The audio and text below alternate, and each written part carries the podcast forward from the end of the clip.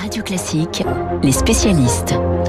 Les spécialistes avec ce matin Régis Le Sommier, grand reporter, bonjour. Bonjour Gaël. Et Alexis Karklins-Marché, associé du cabinet de conseil 8 Advisory. Advisory, c'est bien ça. Invité régulier de Radio Classique. Bonjour, bonjour Gaël. À vous.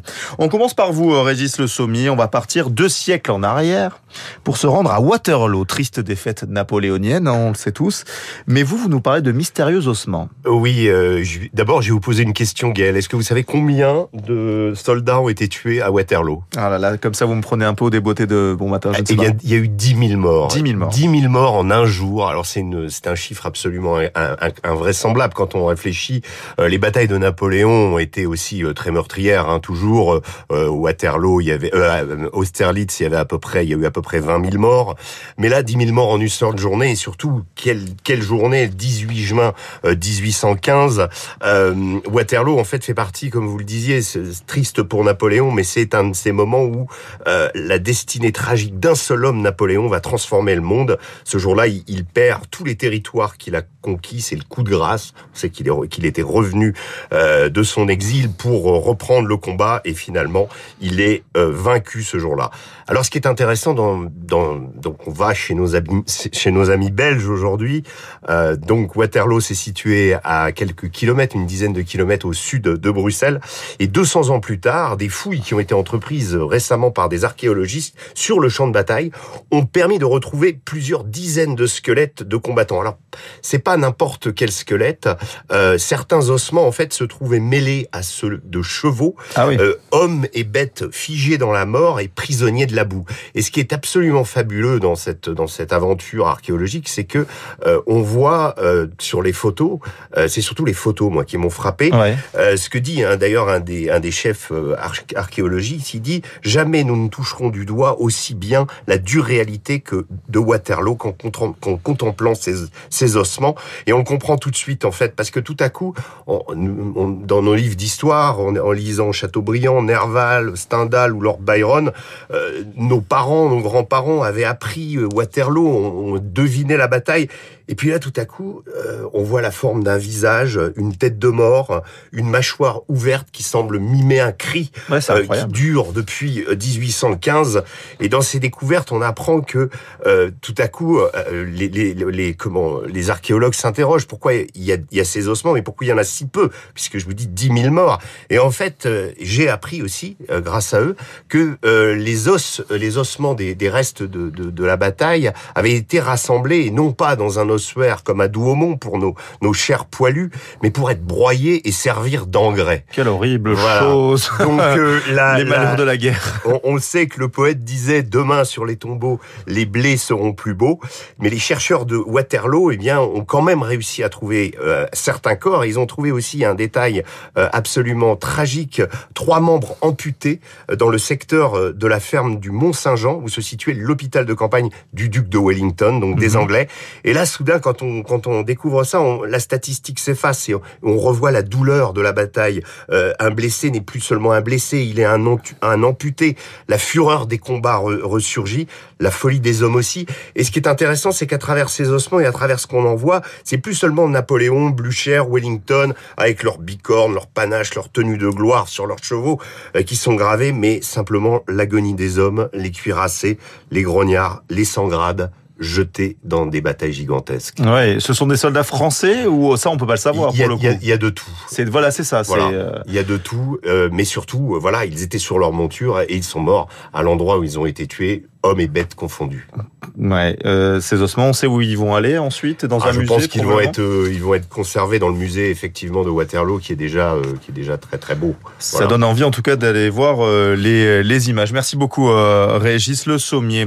Alexis Karklins marche est beaucoup plus prosaïque oui. avec vous. Hein. On va se diriger vers l'Allemagne. Cette question, que se passe-t-il pour l'économie allemande, Alexis? Eh bien oui, l'inquiétude grandit en Allemagne, Gaël. La quatrième puissance économique mondiale, la première puissance économique européenne, ce grand exportateur qu'est ce pays avec une réputation euh, excellente pour sa bonne gestion financière, ses excédents à la fois budgétaires et commerciaux, et puis une notation pour les agences qui est toujours euh, au plus haut. Eh bien, ce modèle économique aujourd'hui connaît des difficultés et fait face à un certain nombre de défis. Il y en a au moins trois qu'on peut citer ce matin. D'abord, le risque de pénurie de gaz, qui est sans doute le plus grave, euh, un commerce extérieur qui est en train d'évoluer et qui peut entraîner un certain nombre de conséquences pour l'économie allemande, des conséquences importantes et donc aussi pour le reste de la zone euro. Et puis un phénomène que l'on connaît bien mais qui est encore plus exacerbé euh, en Allemagne, qui est la pénurie de main d'œuvre. Alors je voudrais commencer bien sûr par la pénurie de gaz parce que c'est le plus urgent, c'est sans doute aussi le plus grave, Gaël. Vous savez, c'est pas moi qui vous le dis, c'est le ministre économie hein, de l'économie allemande, Robert Habeck, euh, qui est un, écologiste de tendance réaliste, hein, qui est très populaire et qui a alerté depuis plusieurs semaines ses compatriotes notamment dans une interview au Der Spiegel, vous savez, ce grand magazine allemand euh, très réputé, dans, dans lequel il dit finalement tout est possible aujourd'hui. La situation est déjà très tendue pour l'hiver prochain. Le risque de pénurie à mi-décembre est bien réel et si les approvisionnements en gaz russe venaient encore à diminuer, eh bien il y aurait, je cite, des conséquences catastrophiques sur le pays car il faudrait fermer certains secteurs industriels. Et alors, les processus d'économie de marché seraient suspendus. Ça veut dire quoi? Ça veut dire de destruction de certains complexes industriels, ça veut dire évidemment du chômage.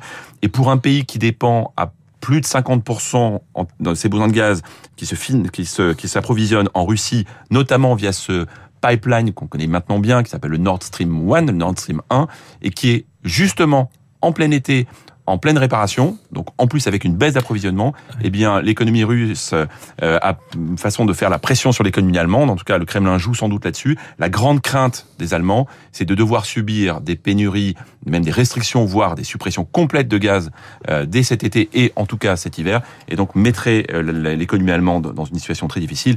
Je précise bien sûr, Gaël, que naturellement l'économie allemande se tourne vers d'autres sources d'approvisionnement, par exemple la Norvège, mais du coup le gaz est beaucoup plus cher. Donc la rentabilité, la productivité euh, de l'économie allemande euh, va, va faillir. Et vous savez, même son, sa fameuse industrie chimique, parce qu'on connaît bien sûr l'industrie allemande, notamment dans l'industrie chimique qui est très consommatrice de gaz, eh bien beaucoup beaucoup d'inquiétudes. Le PDG de BASF, qui est peut-être la plus grande entreprise de chimie allemande, lui-même disant attention, attention, nous sommes devant euh, quelque chose qui pourrait être vraiment catastrophique. Vous avez d'autres exemples à nous donner? Oui, alors là, j'ai pris l'exemple de la chimie et, et, et c'est vrai que c'est peut-être le plus fort parce qu'il y a le gaz, mais il y a d'autres éléments qui nous font aujourd'hui avoir un certain nombre d'inquiétudes sur l'économie allemande, notamment l'évolution de son commerce extérieur. Alors voilà un pays qui depuis 30 ans était réputé pour ses excédents commerciaux. Ah oui, il s'en vantait beaucoup. Voilà, C'était le modèle allemand et bien sûr euh, raison garder, mais la réalité c'est que cette, euh, cet excédent commercial s'est absolument euh, il a complètement fondu. Alors pourquoi? Parce que l'économie allemande est une économie qui a beaucoup profité de l'expansion en Asie, notamment en Chine, et a bénéficié de la croissance chinoise avec de l'export vers des, des pays à forte croissance. Sauf que bien la croissance se réduit en Chine et d'autre part le prix des hydrocarbures a beaucoup beaucoup monté. Donc en quelques mois, eh bien l'économie allemande a vu un excédent commercial très élevé se réduire quasiment à zéro. Donc le modèle allemand tourné vers l'export de produits industriels à valeur ajoutée et financé avec une énergie plutôt bon marché en provenance euh, de Russie, eh bien ce modèle-là doit évoluer. Dernier élément quand même qu'on doit évoquer ici, la pénurie de main d'œuvre. Euh, on sait qu'il y a plusieurs centaines de, de milliers de postes aujourd'hui en Allemagne qui, qui sont à pourvoir. Euh, on parle nous en France de ces problèmes de recrutement. En Allemagne, c'est encore plus exacerbé. Je vis dans mon entreprise, c'est toujours très difficile de recruter. Et donc, il y a un certain nombre de dispositifs qui sont envisagés ou qui sont d'ailleurs parfois déjà mis en place pour pouvoir faire venir des travailleurs qualifiés. Voilà. Donc, l'économie allemande est une économie aujourd'hui qui souffre. Mais est-ce qu'elle est au bord de l'implosion, cette économie allemande, ou est-ce qu'elle a des ressources?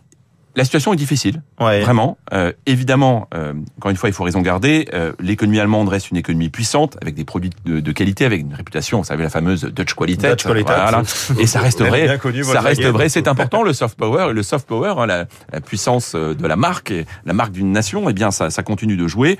C'est un pays qui a des moyens financiers considérables. Je rappelle que la dette par rapport au PIB est de 70%, la dette publique. Donc c'est un pays qui est très peu endetté, qui a des marges de malin financières. Et puis Peut-être, et pour terminer, félicitons-nous d'une évolution, un rééquilibrage de la zone euro, car euh, l'Allemagne va devoir probablement être encore plus coopérative avec les autres pays en dépendant moins de cet export vers l'Asie et en se tournant plus vers ses partenaires européens. Et donc ça, de cette crise pourrait naître euh, encore plus de collaboration européenne et on ne peut que s'en féliciter. En effet, Alexis Carclins Marché, Régis Le Sommier étaient nos spécialistes sur Radio Classique ce matin. Merci à vous deux, on se retrouve demain. Ça marche. Vous serez là, merci beaucoup. Il est 7h49 dans un instant, le journal imprévisible de Marc Bourreau. On partira aux États-Unis pour évoquer le droit à porter une arme à feu. Hier s'est ouvert le procès d'un homme de 23 ans. Il avait abattu 17 euh, personnes dans un lycée de Parkland.